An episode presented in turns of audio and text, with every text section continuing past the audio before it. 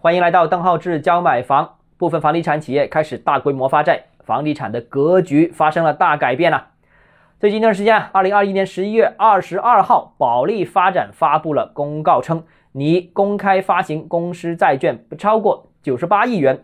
同日，中国海外发展公告称，其全资附属公司中海企业发展集团有限公司拟发行总额不超过五十亿元人民币的人民币债券。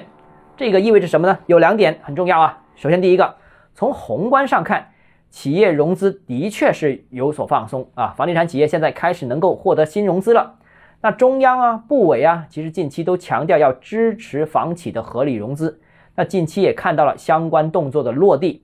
所以啊，从大局上看，开发企业融资情况一定会比前一阶段有所改善。但管理层其实也强调一点啊，就是要托底。不要强刺激，所以啊，预计这一次的宽松力度应该不会很大，不要期望它过高，改善一点点可以期望，但借助大量的资金再次大规模的扩张、大规模的发展，我觉得房地产行业不存在这个可能性了。第二个，我觉得更重要，从微观上看，不同房企在这轮融资放松上有明显的不对称性。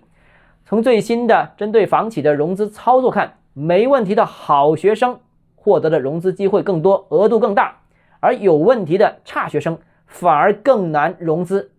但如果这种方式、这种方向继续的话，则这里面针对房企放宽融资就不是为了救命，不是说啊有危险的房企能获得救命的钱，他们反而获得不了这个钱啊，而是使得强者更强这个操作。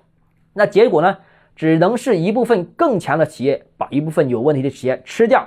那简单说就是国企央企可能会更强，民企可能会被吃掉很大一部分。